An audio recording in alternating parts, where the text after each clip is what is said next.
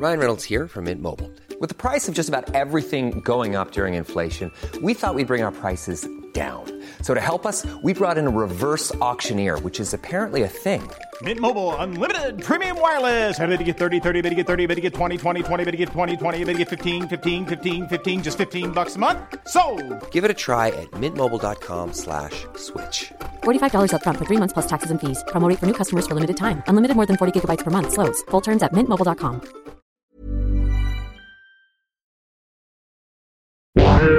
Vous êtes bien sûr Radio Grande Contrôle. Littérature et bière glacée. On lit, on voyage, on revient. Vous apprendrez à savourer les mots et le langage. Grande Flore Café par Hugues Robert. Bienvenue, on est très heureux de vous retrouver pour cette troisième émission consacrée à l'édition contemporaine. Après les Forges de Vulcain et Antidata, on accueille donc Asphalt aujourd'hui avec Claire Duvivier, donc l'une des deux fondatrices. Bonjour. Bonjour Claire. Euh, ça nous fait particulièrement plaisir d'accueillir Asphalt parce que, comme vous le savez peut-être, donc la librairie Caribe est installée maintenant depuis quelques jours à Grande Contrôle.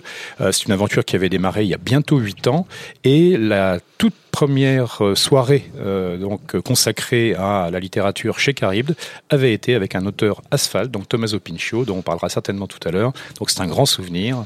Euh, parce que Tommaso Pinchot est un auteur euh, haut en couleur, qui est également un peintre euh, absolument euh, étonnant. Et donc c'est grâce à Asphalt qu'on avait inauguré euh, en fait ces rencontres qui sont devenues ensuite depuis une sorte de trademark hein, de euh, Caribde. Donc euh, Claire, euh, en fait, je, je m'aperçois que Asphalt fête ses 10 ans cette année? Euh, non, l'année prochaine L'année prochaine. A commencé à publier en mai 2010, donc on est euh, prêt pour mai 2020 euh, pour fêter ça euh, comme il se doit. D'accord, oui. En effet, vous, vous aviez publié en 2010, mais Mm. vous aviez créé la. On a créé la structure en 2009, en, 2009, juillet c'est 2009, donc oui, c'est bientôt sur le papier les 10 ans d'asphalte en tout cas. D'accord. Alors, est-ce que tu, nous- tu nous raconterais un petit peu, bah voilà, le, le début de cette aventure, donc euh, il y a presque 10 ans. euh, Oui, il y a presque dix ans, euh, il y a encore avant ça en fait, un petit peu plus tôt, euh, en 2005, j'ai rencontré euh, Estelle Durand à la fac, euh, donc euh, Estelle Durand, mon associée. Euh, en fac, on étudiait l'édition à la Sorbonne, et effectivement, bah, comme tous les étudiants, on avait cette espèce de grand rêve de oui, mais quand on va faire notre boîte, ça sera différent, on va créer notre maison, enfin, et autres rêveries de jeunesse. Et euh, avec Estelle, on est resté en contact puisque on est devenus amis. on a fait un peu chacun de notre côté notre carrière. Estelle était dans une revue de sciences humaines. Moi, j'ai travaillé dans l'édition médicale, puis dans l'édition science-fiction. Et en fait, au bout d'un certain temps, en 2009, 2000, fin 2008, début 2009, euh, on avait fait peut-être pas pratiquement le tour, mais on avait envie de choses un peu nouvelles. On avait vraiment envie de se lancer dans une aventure. On s'est dit, ah, on s'était dit qu'on le ferait plus tard, peut-être, plus, à 40 ans, quand on aurait plus de bouteilles, plus de, un carnet d'adresses plus fourni. Mais finalement, peut-être que c'est maintenant le bon moment. Peut-être que c'est maintenant le bon moment de se lancer. Donc, euh, réfléchissons, mettons-nous autour d'une table, euh, faisons le tour de nos atouts, euh, de ce qu'on peut mettre en avant, et voyons si c'est possible. Donc, on y a beaucoup réfléchi, euh, autour de tables de terrasse de café, notamment. Et euh, finalement, euh, on s'est lancé, et les premiers titres ont été publiés en mai 2010. Alors très vite, une, des, particularités d'Asphalt, alors pour, pour ceux ou celles qui ne connaîtraient pas cette maison, donc je vous encourage vivement à vous précipiter sur les livres parce qu'ils sont euh, quasiment tous, il faut bien le dire, euh, passionnants. Mais euh, très vite, on s'aperçoit que ce qui, ce qui est pas si évident en fait pour une jeune maison, il y a une identité assez forte, une identité aussi bien sur les contenus, on va en reparler, mais dès le départ, une identité formelle assez travaillée avec vraiment, enfin, un, un codage graphique bien particulier. Et puis, euh, dès l'origine ou presque, me semble-t-il, cette euh, très belle invention qui est de demander en fait aux auteurs euh, de construire eux-mêmes, de proposer la playlist en fait qui va accompagner potentiellement la lecture du livre. Comment c'est venu ce- ce- cette chose quand même assez particulière Alors la playlist, c'était vraiment euh, bah, les idées qu'on avait au début. On s'est dit comment on pourrait se démarquer, offrir le petit plus, le, euh, l'équivalent du bonus DVD en quelque sorte. On s'est dit, ah, ce qui serait bien, c'est quand même, dans tous les textes qu'on a choisis pour l'instant, euh, la musique est quand même hyper présente. Ce serait vraiment sympa de demander aux auteurs qu'est-ce qu'ils écoutaient justement pendant l'écriture ou qu'est-ce qui les influence. Euh, et c'est comme ça que l'idée de la playlist est, est née en fait, tout simplement. Et euh, en général, les auteurs sont assez enthousiastes euh, de faire leur, euh, leur bande originale de roman. Euh, c'est un moment qu'on aime beaucoup euh, dans l'élaboration des livres. Ouais, c'est bah, quelque chose qui, qui tout de suite a donné effectivement un cachet euh, assez particulier à Asphalt. Alors le, euh, je, je sais que sou, souvent tu as été amené en, en presque dix ans donc à, à, dé- à définir un petit peu donc ce que d'ailleurs je crois Estelle et toi vous n'aimez pas appeler la ligne éditoriale mais plutôt un état d'esprit en fait. Ou l'espace, euh, en fait. ouais, enfin, plus une notion d'espace pour que ce soit un petit peu plus vaste. Enfin, c'est toujours un peu compliqué. Dans le côté ligne éditoriale, il y a un côté très, très arbitraire, très droit, qui nous plaît peut-être pas forcément. Euh, c'est, oui, c'est plus un espace éditorial ou plus une, intersection d'espace, puisque finalement, euh, Estelle et on n'a pas tout à fait les mêmes goûts, euh, littéralement parlant. Et finalement, Asphalt, c'est l'intersection de nos goûts. Donc, euh, c'est pour ça qu'on retrouve un peu euh, tout ce qui est l'attachement à la musique, l'attachement au voyage, aux contre-cultures, évidemment à la ville. Donc, ça se voit dans le nom de la maison. Euh, on aime euh, quand la ville est plus qu'un décor, devient un personnage. Après, c'est pas des éléments qu'on va forcément tous retrouver dans chacun des livres asphalte, parce que c'est pas une recette de cuisine non plus. Mais c'est des choses comme ça qu'on retrouve un peu de publication en publication. question. Alors, il y avait eu cette chose, enfin, qui, qui, dès l'origine, une chose fascinante. On va reparler de plusieurs, enfin, de, de ces livres, pas tous, parce que bon, au bout de euh, neuf années, de publication, ça commence à faire quand même pas mal de, Ouais. de textes. Euh, mais on en citera euh, et on, on, on parlera de, de plusieurs d'entre eux. Mais euh, je me souviens également d'un des premiers contacts que j'ai eu avec Asphalt. C'était ces recueils, donc qui sont aussi devenus une marque de fabrique de, de la maison, qui ont été, qui, qui viennent, au- me semble-t-il, hein, au départ d'une maison américaine d'Akashic, hein, euh, qui sont en fait des recueils de nouvelles consacrées à une ville, donc euh, des nouvelles alors noires, euh, et qui euh, donc où on trouve bon des villes je dirais connues de, Washington noir. euh, il y a- eu ensuite Paris noir, euh, et puis euh, euh, des villes, enfin plus inattendues, des villes justement qui ont, dont on, ne sait pas nécessairement, en tout cas vu, vu de France, qu'elles ont toute une euh, toute une richesse dans le noir. Et, alors, une ville, ça peut être parfois un pays. Je pense à le magnifique recueil Mhm. Haïti noir, par exemple. Euh, et alors, me semble-t-il, il y a eu un moment une, une bascule, c'est-à-dire que la collaboration avec Akashic se passait suffisamment euh, richement et bien pour que Asphalt devienne force de proposition euh, sur des, sur les équivalents mais francophones. C'est Tout à fait, oui. En fait, cette collection, euh, on l'avait repérée au moment où on était en train de réfléchir sur ce qu'on voulait faire chez Asphalt. Euh, je crois que Estelle était tombée sur le Londres noir, le London noir, parce qu'il était dirigé par Cathy Unsworth, une auteure qu'elle qu'elle aime beaucoup et qu'elle suit. Donc, on s'était penché sur le Londres noir, et du coup, on s'est sur la collection en entier. On s'est dit, mais c'est génial. C'est vraiment rassembler des auteurs d'un terroir littéraire et leur demander d'écrire sur leur ville. Chacun un quartier différent. Comme ça, il y a un côté un peu structure de guide de voyage, mais avec des textes de fiction. Euh, sachant que ça permet évidemment de mélanger des auteurs de noir, des auteurs hors noir, des auteurs débutants, des auteurs connus. Donc c'est vraiment un super terrain de jeu. Donc effectivement, on avait pris contact avec Akashic à ce moment-là euh, pour faire ces recueils en français. On a vu qu'il existait un Paris noir. Euh, qui nous a beaucoup plu à toutes les deux, qui était dirigé par Aurélien Masson, qui était à l'époque à la série Noire. On a constaté qu'il n'était pas publié en français, c'est-à-dire que ce recueil euh, écrit en français était publié en anglais, mais encore inédit euh, dans sa langue originale. Et c'est ainsi qu'on a commencé par publier Paris Noir. On a fait suivre par Londres Noir, Los Angeles Noir, d'autres euh, destinations comme ça. Et c'est vrai que bon, on s'amusait beaucoup à faire ces anthologies, mais on récupérait les textes auprès d'Akashic. Euh, il y avait une petite frustration d'éditeur. Au bout d'un moment, on s'est dit, on aimerait bien quand même faire le nôtre.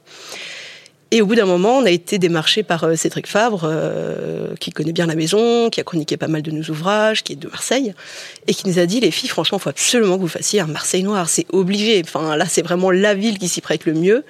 Et on y a réfléchi, on a contacté Akashic, on leur a dit, bon, est-ce qu'éventuellement, si on faisait un Marseille noir, vous nous suivez? Évidemment, et ils vont faire en anglais aussi. Et donc du coup, on a euh, on a commencé en fait ces ces, euh, ces anthologies euh, de notre euh, de notre propre patte, on va dire, euh, avec Marseille Noir, qui a très très bien marché. C'est une des meilleures ventes de la collection, c'est la meilleure vente de la collection même. On a ensuite enchaîné sur Bruxelles Noir, qui a été dirigé par Michel Dufran. Euh, et aussi Buenos Aires Noir, on avait mis en contact euh, Ernesto Mayo, donc le. ah, c'est vous qui l'avez piloté, Buenos Aires. Oui, voilà, oui. Ouais, ouais. Donc il a été publié en français avant d'être publié en anglais et il n'est toujours pas publié en espagnol euh, de façon bien mystérieuse. Voilà, donc euh, là le dernier né de la collection c'est Banlieue parisienne noire qui est sorti le mois dernier, euh, dirigé par Hervé Delouche. Euh, et là effectivement on est dans, dans, cette période extrêmement appréciable de promotion du recueil où tous les auteurs se sont emparés du projet, euh, où il y a beaucoup d'intérêt autour de ce livre. Et euh, c'est vrai que c'est un moment euh, particulièrement exaltant pour nous. Alors, une des choses impressionnantes aussi euh, chez Asphalt, bon, moi je ne connais pas évidemment du tout par cœur, loin de là, l'édition contemporaine, mais euh, je sais que souvent des, des maisons qui se créent euh, ont évidemment euh, bon, des, des, des plans, euh, des, des comptes, des comptes prévisionnels, et puis il y a le, le fait que mettre d'emblée le pied dans la traduction, en fait, donc mm. d'aller chercher de la littérature étrangère à traduire en français, bah, ça rajoute une barre, en fait, hein, qui est le, le coût de la traduction, qui est, qui est tout sauf Et du coup, je, je trouvais ça assez fascinant, donc une jeune maison comme ça qui en 2010 décide de partir directement sur du texte, en fait, étranger, des traductions en français. Bah, nous, l'idée, dès le début, on avait envie de faire les deux, faire à la fois de l'étranger et du français. Euh, on a tardé à recevoir des, des, textes qui nous plaisaient vraiment, euh, des manuscrits français qui nous plaisaient, francophones, on va dire plutôt, qui nous plaisaient vraiment. Donc effectivement, on s'est vraiment lancé à corps perdu dans la traduction. Si c'était à refaire, on n'aurait peut-être pas tout refait exactement de la même manière. Mais, euh, mais du coup, ça nous a permis de constituer assez rapidement un catalogue qui était vraiment centré autour de la littérature traduite. Euh, ce qui implique tout un tas de, on va dire, de, de trac à subvention autres. Parce qu'effectivement, oui, c'est économiquement, c'est assez difficile. Après, la chance qu'on a eue, c'est que euh, à cette époque-là, donc début des années 2010, euh, je pense qu'il y avait un intérêt assez fort pour la littérature traduite. Euh, après, ça fonctionne par cycle. En, moment, en ce moment, j'ai l'impression que c'est un peu plus difficile pour la littérature traduite. C'est quelque chose qui va repartir, mais il y a des cycles comme ça. Il se trouve que nous, depuis peu, ben, on a développé la partie francophone du catalogue euh, depuis 2014, quand on a commencé à publier Timothée de Meillet, puis ensuite en 2016 le deuxième auteur français Emmanuel Villain. Donc maintenant on est on est à quatre ou cinq auteurs euh, francophones. Donc euh, pareil, cette section du catalogue elle est amenée à se développer. Ça nous permet un peu d'équilibrer d'équilibrer le catalogue en fait entre traduction et, et littérature française. Ce qui était assez frappant, c'est que dès l'origine, alors je, pense surtout à la partie, euh, parce que c'est ça qui m'a le plus frappé, même si effectivement le premier auteur dont, j'avais envie de parler est un Italien et pas du tout un, latino-américain, euh, donc Tommaso Pinchio. Euh, J'aimerais bien savoir comment vous l'avez. Alors Tommaso Pinchio, c'est peut-être pas le meilleur exemple de ce que j'allais dire parce que lui était déjà en fait. Euh, oui, oui, oui. moi j'avais lu euh, ce qui était déjà publié en français, j'avais beaucoup aimé, euh, que ce soit le roman sur Kurt Cobain ou. un amour d'outre-monde. Hein, un chez, amour d'outre-monde. Voilà, ouais. ouais. j'avais vraiment adoré un amour d'outre-monde, j'avais vraiment envie de voir ce qu'allait faire l'auteur. Et en fait, ce qui s'est passé aussi, c'est que Tommaso Pinchot a écrit un texte dans Rome Noir. Et effectivement, en travaillant sur Homme Noir, je me suis dit, eh, mais je me souviens de cet auteur, c'était vraiment bien ce qu'il faisait. Allons voir ce qu'il a fait depuis et euh, qu'est-ce qui n'est pas traduit. Et effectivement, en fait, euh, il n'y avait pas eu d'autres textes traduits. Et ce Chinachita, qui est un roman euh, plus ou moins adapté de la nouvelle qu'il avait écrite pour Homme Noir, du coup, ça nous a paru le texte idéal pour relancer l'auteur en France.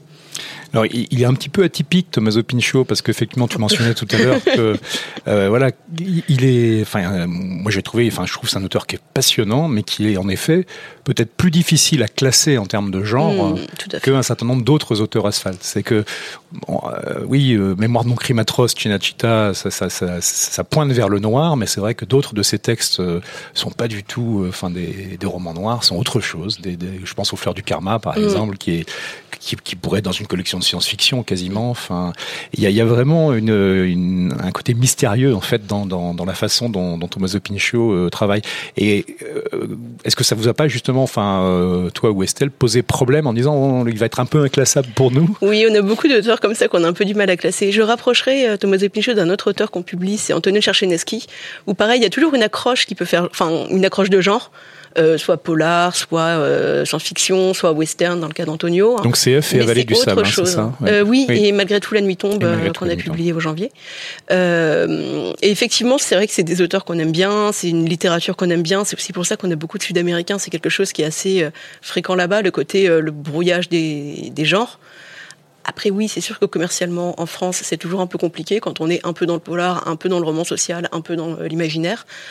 Euh, moi voilà, je, je, suis assez confiante dans nos choix éditoriaux. Je sais qu'il y a des lecteurs pour ça et, euh, et qui suivent ces auteurs-là. Après, oui, ça peut être, ça peut poser des, euh, euh des difficultés.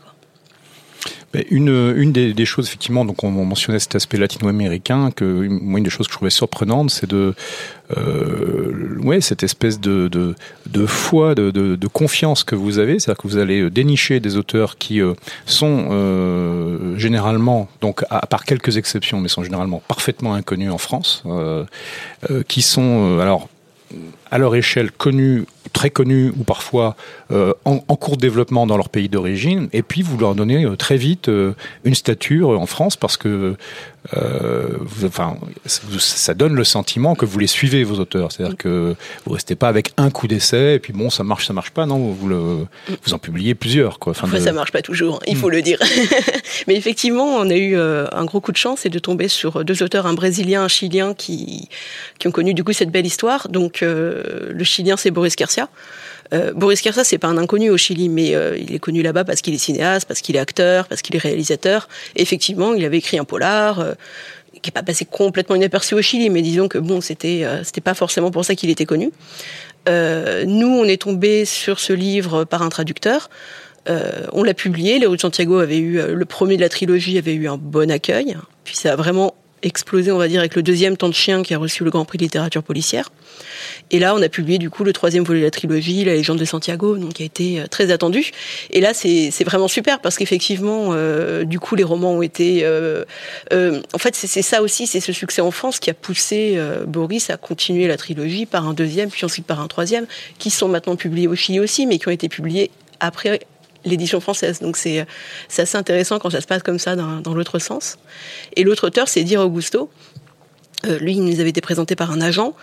Euh, quand on a publié les deux premiers, c'était Belém et Moscou. Donc déjà, on en a publié deux carrément coup sur coup, ce qui était euh, un peu, on va dire, un peu euh, audacieux entre très guillemets. Enfin voilà, si c'était à refaire, on n'aurait peut-être pas fait les choses de la même manière. Mais il y en avait un des deux qui était extrêmement court, extrêmement violent. On s'est dit bon, ça va pas être facile. Ça, c'est Moscou. Voilà. Euh, c'est un autre. En plus, c'était des textes qui avaient été publiés depuis un certain nombre d'années, donc c'était pas non plus la, la, la, nouveauté brûlante. Et puis il y a eu un bon accueil pour Belém. On a continuer à publier l'auteur parce que on aimait vraiment ce qu'il disait, sa façon de le dire, son style vraiment euh, à l'os hein, et euh, une violence à la fois dans euh, dans le contenu, dans l'intrigue, mais aussi dans euh, dans la façon de la raconter.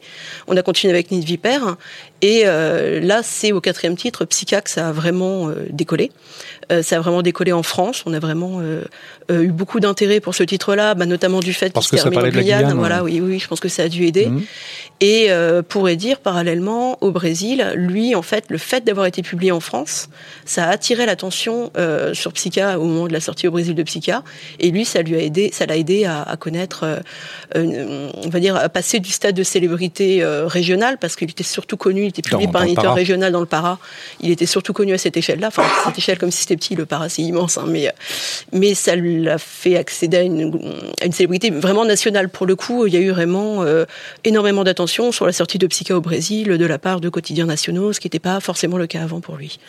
C'est vrai que c'était assez fascinant de découvrir, enfin, donc, grâce à Asphalt et grâce à Edir Augusto, euh, bah, cet état du Para, cette, cette gigantesque métropole qu'est Belém, en fait, euh, donc proche de l'embouchure en fait de, de l'Amazone, qui est, qui est infiniment moins connue que d'autres grandes villes brésiliennes, enfin du, grand public euh, français, euh, et qui a, qui a une position, euh, je dirais presque stratégique dans le dans les réseaux criminels en fait, de par sa de par sa position géographique, qui qui, qui, alimente évidemment le, le travail d'Ider Augusto et ensuite il a une, euh, une capacité de, voilà, de, de trouver l'écriture d'une violence euh, fondamentale en fait euh, qui, qui laisse assez pantois. Quoi. Je me souviens que dès Belém, bien entendu, c'était un choc en disant bon Dieu, qu'est-ce que c'est qu'est-ce que c'est raide quoi. Enfin, Mais surtout que Belém c'est le classique entre gros guillemets dans euh, dans sa, production. C'était le premier. En plus, c'est un roman assez long, alors que les autres sont beaucoup plus courts. Euh, c'est plus linéaire, c'est plus. Enfin, euh, l'écriture est plus riche, plus. elle fusionne, elle foisonne un peu plus, alors qu'effectivement, livre après livre, finalement, on dirait presque que ces romans deviennent de plus en plus courts. Bon, c'est pas tout à fait le cas puisque Moscou est vraiment très court et c'était le deuxième. Mais effectivement, comme s'il taillait dans le vif pour enlever vraiment tout le gras, tout ce qu'il y avait en trop pour lui, pour arriver vraiment à l'essentiel. C'est vraiment assez euh, fascinant de le suivre de roman en roman pour voir comment il fait évoluer ce style. Euh, pour en arriver voilà au psychiatre avec le côté des phrases qui sont comme des, des coups de, de machette finalement quoi. Ouais, qui, qui, arrive effectivement, je suis entièrement d'accord, dans Psycha, il y a une espèce de, de, poésie souterraine qui commence à apparaître en fait dans, mm. dans son écriture, alors même qu'on parle de choses toujours euh, aussi euh, criminelles et atroces, euh, enfin alors là pour le coup absolument sans phare. Hein, euh, on peut dire que Augusto ne prend pas de gants en fait avec les, sujets dont, il traite, c'est-à-dire euh, l'extrême violence de, ces cartels, de ces, filières de trafic, de trafic de drogue, d'êtres humains, d'armes, enfin d'un peu de tout ce qu'on veut, euh, et qui qui infiltre en, grande profondeur en fait une partie de, la société brésilienne. Enfin, pas uniquement, mais en tout cas, euh, euh, ce dont il témoigne en fait est particulièrement euh, saisissant. Quoi. Il le fait avec beaucoup de et surtout qu'en littérature brésilienne, brésilienne noire, on aurait tout, de suite tendance à penser aux favelas, à Sao Paulo, à Rio de Janeiro. Et là, finalement, on nous entraîne dans, un Brésil qu'on connaît peu, finalement. Hein.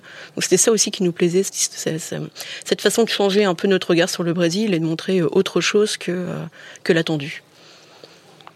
Mais avant de, poursuivre en fait euh, ce, tour d'horizon en fait d'asphalte et puis de, continuer à mêler en fait les aspects littéraires et puis certains aspects peut-être techniques, sans, trahir des secrets, mais euh, on va faire une petite pause musicale en compagnie d'un choix justement de Tommaso Pinchot en fait donc dans la playlist de Chinachita, euh, c'est euh, archivé.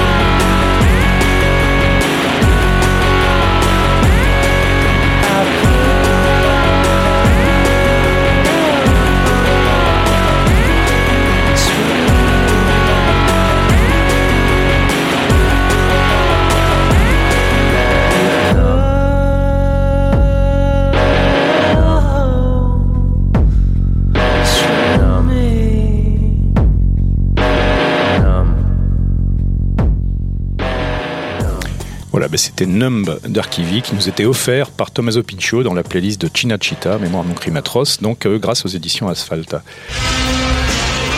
Grande Flore Café.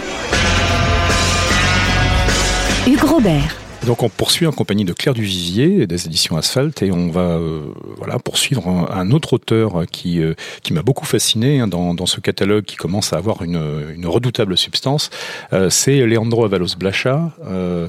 Et là, j'ai sous les yeux euh, Malicia, mais je, je, voulais dire quelques mots en fait de son tout premier, en fait, qui est paru chez Asphalt, un, un roman assez étonnant qui s'appelait Massachusetts. Tout à fait, oui.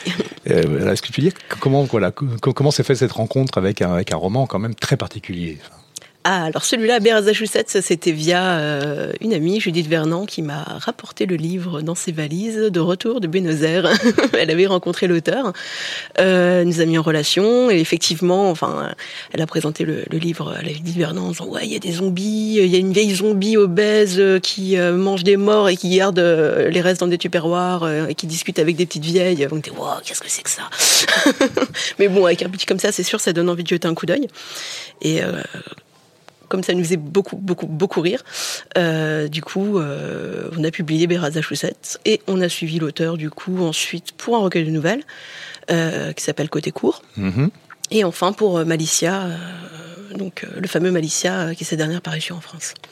Qui est, qui est un excellent roman, enfin voilà, qui, qui, qui, qui a totalement différent de Massachusetts, mais qui a ce côté très particulier de Elandro Blacha, qui s'inscrit effectivement dans des espèces d'interstices entre des genres. Mm. On pourrait dire, il y a est-ce qu'il y a du fantastique? Est-ce qu'il y a effectivement du, du recyclage d'icônes pop culturelles comme, comme les zombies, mais où les zombies de, de enfin, où le, le, oui, les zombies de Landrovers Blacha ne ressemblent à aucun autre zombie que vous connaissez. Mais je euh... dirais que contrairement peut-être à, à Tommaso Pinchot et Antonio Cherchineski qui utilisent le genre comme une porte d'entrée pour un autre discours, hein, finalement, je dirais que Leandro, il est plus vraiment, il plonge dans le genre, il s'en empare et, euh, et il l'utilise vraiment comme matière. Et effectivement, c'est une vision du genre qui est vraiment imprégnée d'esthétique un peu kitsch, euh, de séries télé de jeux télé, euh, de carnaval. C'est très carnavalesque, très baroque. Euh, et ouais, c'est vraiment cette exploration du kitsch argentin qui, nous plaît beaucoup. c'est du too much permanent. C'est alors une des choses frappantes, enfin en tout cas moi qui, parce que je sais que pour en avoir parlé avec d'autres euh, éditeurs, enfin jeunes, donc qui ont qui ont à peine encore atteint leur dizaine d'années, euh, que pour pour des maisons qui se créent, euh, donc euh, comme ça de zéro, sans avoir récupéré un fonds, il y a toujours une enfin, une ambition, j'imagine, c'est effectivement le passage en poche qui est à la fois un signe de succès et puis probablement, tu ne pourras nous, en dire quelques mots, un, soutien économique intéressant en fait pour une maison et, qui reste souvent un graal pas facile à atteindre en fait. Et j'ai l'impression que, que Asphalt euh, il réussit bien et, ce presque depuis le début. Bah, ça a pris quelques années quand même parce que je pense qu'il faut aussi atteindre une espèce de masse critique du catalogue où pour le coup on est bien identifié par euh, les éditeurs poche. Hein. Mais euh, c'est vrai que pour nous c'est un atout. Euh, avoir un partenaire poche qui nous suit sur un auteur, ça nous permet de synchroniser les sorties, ça nous permet de bénéficier de euh, leurs moyens de promotion aussi. ça permet aussi de faire inviter des auteurs en festival plus facilement parce que c'est toujours mieux d'avoir à la fois des grands formats et des poches sur une table. Euh, ouais, c'est un vrai atout, effectivement. Euh, que ce soit, euh, nous, au début, ça a surtout été euh, les titres un peu euh, plus polar, on va dire, qui ont été repris en poche. Maintenant, on équilibre un peu. On a aussi des titres hors polar. Avec toujours ces étiquettes de genre qui me mettent un peu mal à l'aise. Mais effectivement, euh, on, a réussi à développer avec certains éditeurs poches des, des partenariats autour d'auteurs qui sont très enrichissants. Mais notamment, enfin, y compris donc un, un livre aussi étonnant que Massachusetts, mmh, par exemple, avait été repris en poche, il me semble, assez vite, enfin, et, et dans, en collection de, de, de science-fiction. En collection de science-fiction, hein, oui. Chez Folio mmh. SF. Et un, et un titre aussi noir, quand même, que Moscou. Euh, mmh a été repris, il me semble, en, en point policier. Oui, c'était en point noir, la collection noire de points, où effectivement ils avaient repris dans le même volume Belém et Moscou. Euh, effectivement, euh, oui, c'était euh, c'était un pari pour eux mmh. aussi. Quoi. Là, pour le coup, ils nous ont euh, ils nous ont vraiment fait confiance. Hein. Donc, tu, tu, le mentionnais tout à l'heure. J'ai l'impression donc euh, pour ces auteurs, effectivement, qui ont un statut dans leur pays, mais que finalement la reconnaissance que que, que Asphalt leur apporte justement avec ce travail dans la durée. Après, c'est pas tout à fait la reconnaissance qu'Asphalt leur apporte, mais plutôt la reconnaissance d'être publié en France, quoi. Parce que voilà, enfin, c'est je, restons modestes. Oui, enfin tout, de même. Enfin, je, regardais sur quelques-uns dont, les fiches Wikipédia en espagnol sont assez peu fournies en réalité, euh, et où euh, euh, il y a quand même un côté, euh, oui, euh, découvreur amplificateur que, joue Asphalt dans, ces cas, y compris par rapport à l'édition américaine, par exemple pour, ces auteurs latino-américains là, en tout cas. Bah, je pense que pour des auteurs latino-américains, c'est plus facile d'être publié en France qu'aux États-Unis parce que tout simplement, on publie plus de traductions en France. C'est quelque chose qui reste assez rare aux États-Unis, bien qu'il y ait des, maisons qui se démènent vraiment pour faire fonctionner la traduction là-bas. Euh, après, c'est vrai qu'il y a le côté, l'image un peu prestigieuse de la France qui joue, euh, le fait que pour pas mal d'auteurs sud-américains, euh, les calendriers des pays invités au Salon du Livre nous ont permis de les faire venir en France. Euh, pour eux, ça a été extrêmement gratifiant, ça leur a permis aussi de faire des rencontres. Euh, je sais qu'Anthony Cherchineski a pu ainsi euh, être invité à, en résidence littéraire en Suisse, des choses comme ça. Donc effectivement, oui, ça, peut leur servir de, de marchepied pour la suite de leur carrière, sans que ce soit euh, nous particulièrement nous-mêmes euh, qui, qui avons orchestré tout ça. Mais effectivement, oui, oui, ils ont pu saisir l'opportunité pour pour continuer leur carrière d'écrivain grâce à ça, pour la faire progresser. Alors, je, je, reviens sur, euh, enfin, sur, sur l'Amérique latine est un bon exemple, mais c'est évidemment pas le seul. Mais sur ce, euh, cette question du, voilà, d'être parti euh, très fort finalement vers les traductions et d'avoir ajouté ensuite euh, une partie euh, française au catalogue, comme tu le disais tout à l'heure en, en, souriant. Euh, c'est pas exactement peut-être comme ça que vous referiez, enfin, si c'était de, de, la planification stratégique, mais en tout cas, c'est comme ça que ça s'est passé. Et je me posais la question. donc, vous, vous étiez deux. Il y a, a des, il y a des domaines linguistiques et littéraires que vous maîtrisez, euh, donc euh, j'imagine chacune ou toutes les deux, euh, mais on voit que peu à peu le catalogue s'étoffe sur des langues qu'a priori vous ne parlez pas. Enfin, oui, donc... c'est ça qui est assez étonnant, oui. en fait, euh, donc on le lit toutes les deux en anglais sans trop de problèmes. Estelle lit l'italien, moi je lis l'allemand. Finalement, on a fait très peu d'italien, très peu d'allemand. Bon, voilà. Et euh, on a fait beaucoup d'hispanophones et euh, de lusophones. Alors pourquoi euh, Je pense qu'il y a ce que je disais tout à l'heure sur le fait qu'en Amérique du Sud, il y a une espèce de... Il euh, n'y a pas la compartimentation on va dire un peu stricte entre les genres et c'était ça qui nous plaisait c'est une littérature à laquelle dont on a fait connaissance à la création de la maison quand à la première entrée littéraire on avait publié Félix Brosonnet un jeune auteur argentin et les offres de Buenos Aires donc un classique de Roberto Alt finalement au bout d'un moment plus on publie d'argentin, plus on connaît d'autres auteurs argentins et, et au bout d'un moment, ben, on commence à s'intéresser à d'autres pays d'Amérique du Sud et euh, c'est l'engrenage fatal. Euh, alors il se trouve que voilà, on s'est retrouvé à publier euh, pas mal d'auteurs hispanophones alors que ni Estelle ni moi euh, ne connaissions cette langue. Euh, on y a un peu remédié depuis. J'ai appris l'espagnol depuis.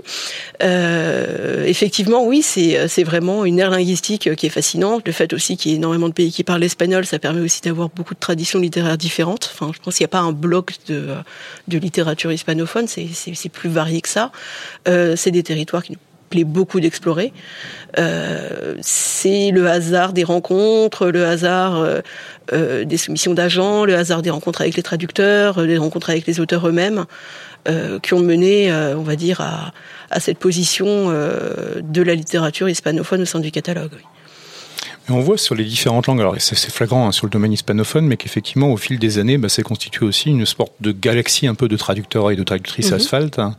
Euh, donc, est-ce que tu peux nous, nous, nous dire, voilà, justement, un peu quel rôle ils jouent en dehors de leur rôle propre de traducteur, mais euh, justement dans les orientations, dans leur force de proposition mmh. euh, de texte éventuellement Comment, comment tout ça fonctionne? Bah Pour certains, c'est presque des collaborateurs de la maison parce que par exemple, Antonia Garcia Castro, qui est la traductrice de, de Roberto Alt, nous avait proposé justement les efforts de Buenos Aires, donc qu'on avait publié sous sa traduction. Il nous avait rédigé une présentation.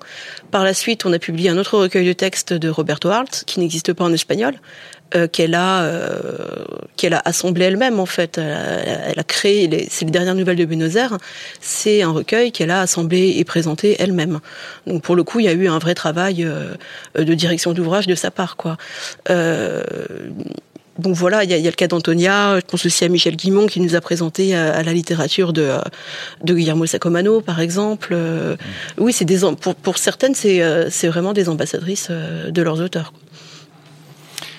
Alors, est-ce que il euh, y a des, des, pays que pour l'instant vous n'avez pas abordés et qui sont un peu des rêves secrets, vous aimeriez bien, ou, euh, ou, ou c'est pas comme ça que ça se passe, où vous pensez pas pays, mais euh, enfin voilà, plutôt rencontre mm. de, de, de, personnalités, enfin d'écriture.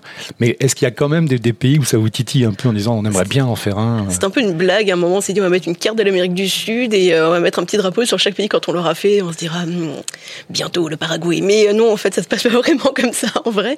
Effectivement, c'est plus sur les, textes qu'on euh, qu'on se décide. Après, oui, des rêves secrets, je pense que tous les éditeurs en ont. C'est sûr que au bout d'un moment, euh, on a peut-être aussi envie de euh, de casser certains murs et d'aller voir des aires linguistiques qu'on n'a pas encore visitées. Mais c'est vrai que euh, moi, j'aurais pas vraiment, on va dire, euh, les capacités de juger des qualités d'un texte en japonais, par exemple, ou en russe. Et je connais peu de lecteurs du japonais, par exemple. Donc, il y a on va dire, le rêve secret, puis il y a euh, à quoi bon, enfin, euh, sachant que je suis en train de créer une portion de mon catalogue qui est cohérente autour de la littérature euh, hispanophone et, lusophone, je peux aussi consacrer des ressources à essayer de défricher entre très gros guillemets une autre linguistique, mais en sachant que d'autres éditeurs le font très bien. Enfin, finalement, hmm. euh, je, à moins qu'il y ait une rencontre extraordinaire qui se fasse autour d'un texte avec un traducteur, euh, euh, où là, pour le coup, ça peut aussi générer une envie. Ça avait été le cas pour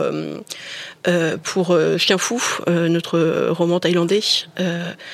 où effectivement ça a été la rencontre avec le texte via son traducteur Marcel Barang, Chien fou de Charles Kropviti. Euh, mais effectivement, c'est pas non plus notre but en fait de euh, de faire tel ou tel pays comme euh, comme un backpacker ferait le Népal ou des choses comme ça. Non, mais c'est vrai que moi, moi j'aimerais bien un jour voir un Russe chez Asphalt. Ça, je pense que serait. Ça, ça Tout peut arriver. non, mais je, je, comprends parfaitement. Il y a effectivement, même si c'est pas comme ça, comme comme tu le décris, il y a une part de de hasard qui crée un peu de mm. cohérence a posteriori peut-être, mais c'est vrai qu'à un moment, euh, un moment, il y a une espèce d'expertise en fait hein, qui qui, qui, se met en place de, de facto. Hein. Après voilà, ouais, c'est on s'interdit rien, mais effectivement, euh, on a. Euh, alors peut-être aussi que c'est pas terrible d'avoir une zone de confort parce que justement ça, ça pousse. Mais je sais pas. Y a, euh, comme tu dis, il y, y, a un côté expertise qui se crée aussi. Enfin, je me proclame pas experte en littérature sud-américaine, surtout pas. Mais effectivement, euh, on a un peu, on va dire, nos habitudes, nos goûts, nos, bah, notre appréciation pour cette littérature-là et pour les auteurs qu'on a rencontrés là-bas. Non, puis enfin, je crois qu'effectivement, sans, sans qu'il y ait cette recherche de mettre des, des drapeaux sur des pays, ça, ça j'en suis persuadé, mais c'est vrai qu'il y a des, euh, des, enfin, des auteurs que vous avez découverts et que vous avez introduits dans le catalogue qui sont quand même de pays qu'on qu'on voit peu euh, dans, le, dans, dans, le catalogue français. Je pense au Venezuela où il n'y a pas énormément d'auteurs. Euh, Cuba, on a, on, on, a beaucoup, mais pas nécessairement dans le, dans, dans le style de, de, ceux que vous avez choisis. La Colombie, qui a, qui a évidemment toute une tradition, mais pas nécessairement de, de pareil de, de ce que fait asphalte, quoi. Hein, euh, et et puis non, mais c'est un Argentin, mais un Argentin de la zone des, des, des trois frontières. Donc je mm. pense à ça, son nom m'échappe, mais euh... Euh, Leonardo Yola? Leonardo mm. Yola, tout à fait, qui est assez, assez, assez spécial également, enfin, espèce de western rock complètement déjanté, mené réellement à 100 à l'heure, là presque au propre. Et c'est vrai que bon, les, voilà, les Argentins ne se ressemblent même pas entre eux, enfin, de, dans il y, a, vraiment quelque chose de, magnifique. Et effectivement, c'est donc en, 9 ans à peine que, quand même vous avez créé ce, ce chose. Donc c'est un... Euh, voilà. Est-ce que sans trahir de secret, donc est-ce qu'il y a des choses qu'avec 9 ans d'expérience, vous auriez fait un peu différemment euh, maintenant si vous deviez recommencer ou repartir? Oh, Probablement plein, mais alors là, en même temps, euh, je crois que euh, la vie est une suite d'expériences. Enfin, je, disais sans plaisantant tout à l'heure qu'on aurait fait plein d'autres choses différentes, mais différemment. Mais euh, finalement, enfin, euh, ce qui fait aussi le résultat, c'est le fait d'avoir tâtonné, c'est le fait d'avoir probablement fait des erreurs, beaucoup même. c'est le fait de pas avoir pris la voie la plus directe ou la plus facile. Donc finalement, non, en vrai, aucun regret. Mais alors par rapport à ça, et je, sais que normalement, enfin, normalement toute, éditrice euh, qui, aime son métier, je pense que c'est ça, ça, s'entend que, que c'est vraiment le, le, cas euh, chez Asphalt en, t'écoutant. Euh, donc tous les livres, en fait, on en est fier. Mais est-ce qu'il y a euh, un ou deux ou trois ou cinq de, de, ces livres, mais donc pour des raisons diverses et variées, tu es encore plus fier en fait. Euh, que, tu peux pas me demander ça. Qu'ils aient existé. euh, C'est difficile, c'est difficile. Là, on vient de rééditer euh, Shangri-La de Malcolm Knox. Euh, qui est un peu, oui, allez, allez, allons-y, euh, qui est un peu un de nos romans cultes avec Estelle. Effectivement, c'est un livre pour lequel on a énormément d'affection. Euh, L'histoire d'un surfeur euh, euh, arrivé, euh, on va dire, à 68 ans, il fait 120 kilos, euh, il a des tocs, il vit chez sa vieille mère. Et en fait, euh, une biographe arrive pour l'interviewer. On se rend compte que c'était euh, l'un des premiers champions du monde de surf. Euh, donc c'est vraiment toute une exploration de l'Australie des années 60, 70, 80, la naissance de la culture surf. Il y a quelque chose dans l'écriture qui est extraordinaire parce que ce narrateur, il a des tocs, ça se voit dans la façon dont Malcolm Knox a déterminé sa voix. Donc c'est vraiment un roman, euh, oui, qui euh, qui nous suit depuis un moment. On l'a publié en 2012, donc la maison était encore euh, toute jeune. Euh, sinon, euh, bah moi, jusqu'à la bête de Timothée de Meillet, euh, qui était paru à la rentrée 2017, euh, c'est vraiment un roman. Alors je devrais pas dire il était fier de publier parce que j'y suis pour rien. Moi, c'est l'auteur qui l'a écrit. Mais effectivement, c'est un roman que je suis vraiment, vraiment très heureuse d'avoir au catalogue. C'est un roman pour lequel j'ai beaucoup d'attachement. Et sinon, je j'ai aussi beaucoup d'attachement pour Basse Saison de Guillermo Sacomano, Ah, qui est un- euh, un monument à part livre somme, entière. un, un très Mm. très gros livre. Euh, alors c'est jamais facile de réussir à, à euh, on va dire à motiver les lecteurs sur des très gros livres. Là, c'est vraiment un pavé, effectivement. Comme son nom l'indique, c'est Basse Saison. C'est c'est l'histoire d'une basse saison dans une station balnéaire en Argentine sur la côte atlantique, tout ce qui se passe pendant la basse saison, les petites jalousies, les petites rivalités, euh, les meurtres, euh, les, scènes de violence, euh, tout explose en fait à la basse saison une fois que les, les touristes sont partis. Ça se lit, mais vraiment comme une série télé. C'est assez extraordinaire. hein. C'est vraiment une somme de fragments. Chaque habitant de la ville est un personnage. hein. Donc c'est vraiment mené de main de maître. Voilà, ça c'est vraiment les romans qui me qui me viennent en tête comme ça, mais je me sens très coupable envers les autres. Non, maintenant. non, mais euh, je, je crois que, enfin, voilà, au- au-delà des précautions oratoires, enfin, il faut, il faut le répéter. Enfin, la, la question est délicate, mais c'est effectivement un peu comme ça, en, en top of mind, des, des, des choses dont, dont tu te souviens plus particulièrement. Euh, le catalogue Asphalt est vraiment un, un, un superbe catalogue, euh, et euh, voilà, je, crois que, enfin, tout, tout- toute lectrice ou tout lecteur qui, se, plonge dans ce catalogue. Après, il y a, effectivement, chacun va avoir ses goûts un peu particuliers, mais euh, il y a une puissance qui s'en dégage en fait au fil des années, qui est, vraiment euh, euh, pas si fréquente. hein. et puis avec ce côté un peu miraculeux, c'est que ça arrive. voilà, il y a, il y a un état d'esprit qui n'est pas facile de définir, mais qu'on sent bien, qui est présent, c'est-à-dire qui caractérise les romans chez Asphalt, alors même qu'il y a une énorme diversité euh, justement de lieux, de géographie, de types, de, de, de, ra- de raccords au genre, euh, ou justement de mépris des frontières. Euh, Il y, a, y a- tout à quel- quelque chose, et pourtant, voilà, quand qu'on comprenne effectivement un roman qui se passe dans un abattoir comme celui de, Timothy de Meillet, qu'on prenne un roman qui se passe dans un dans un dans un club sportif. Euh, comme Sporting Club ou dans un roman qui se passe euh, euh, dans une ville balnéaire, voilà. Et il y a vraiment, euh, à chaque fois on se dit bah oui, c'est, bien normal que ce soit chez, chez Asphalt, parce que nous rappelle en plus la playlist euh, juste à- à- sur le rabat en fait de, de troisième de couverture. Et, et donc vraiment, ben vo- voilà, moi je, vous- dis, euh, c'est, une des, vraiment une des plus belles collections de, de l'édition contemporaine. Elle n'a que 9 ans, on a l'impression qu'elle est installée dans le paysage depuis euh, des années désormais. Merci. Euh, on en trouve donc euh, assez souvent pour ceux qui hésitent parfois effectivement à se procurer un grand format, même s'il faut le faire parce que c'est comme ça que vit l'édition. Mais on en trouve en poche de, de plus en plus, donc par des partenaires et des éditeurs de poche qui sont intéressés par ce, ce catalogue. Euh, donc voilà vraiment. euh, bah, euh, longue vie à Asphalt. hein. Bah, merci beaucoup. Et, et merci beaucoup Claire donc d'avoir accepté euh, de nous rejoindre dans cette émission. Et on va euh, rester en compagnie d'auteurs en fait, enfin de, d'une musique pour terminer choisie par un des auteurs. Donc c'est une, choisi- une musique choisie par Eddie Augusto pour son Nid Viper, donc qui était son troisième roman chez Asphalt.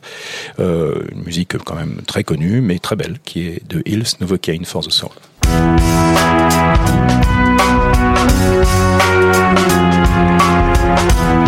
Guess who's living here with the great undead? This paint by numbers life is fucking with my head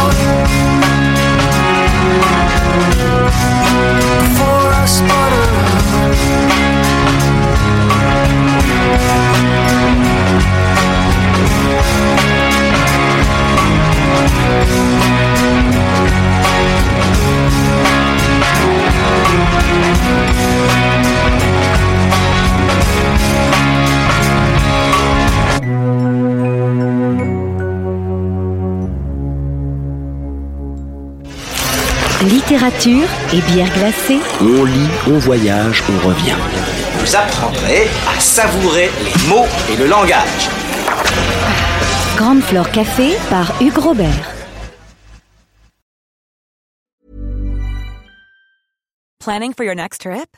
Elevate your travel style with Quince. Quince has all the jet setting essentials you'll want for your next getaway, like European linen, premium luggage options, buttery soft Italian leather bags, and so much more. And is all priced at 50 to 80% less than similar brands. Plus, Quince only works with factories that use safe and ethical manufacturing practices. Pack your bags with high-quality essentials you'll be wearing for vacations to come with Quince. Go to quince.com slash pack for free shipping and 365-day returns.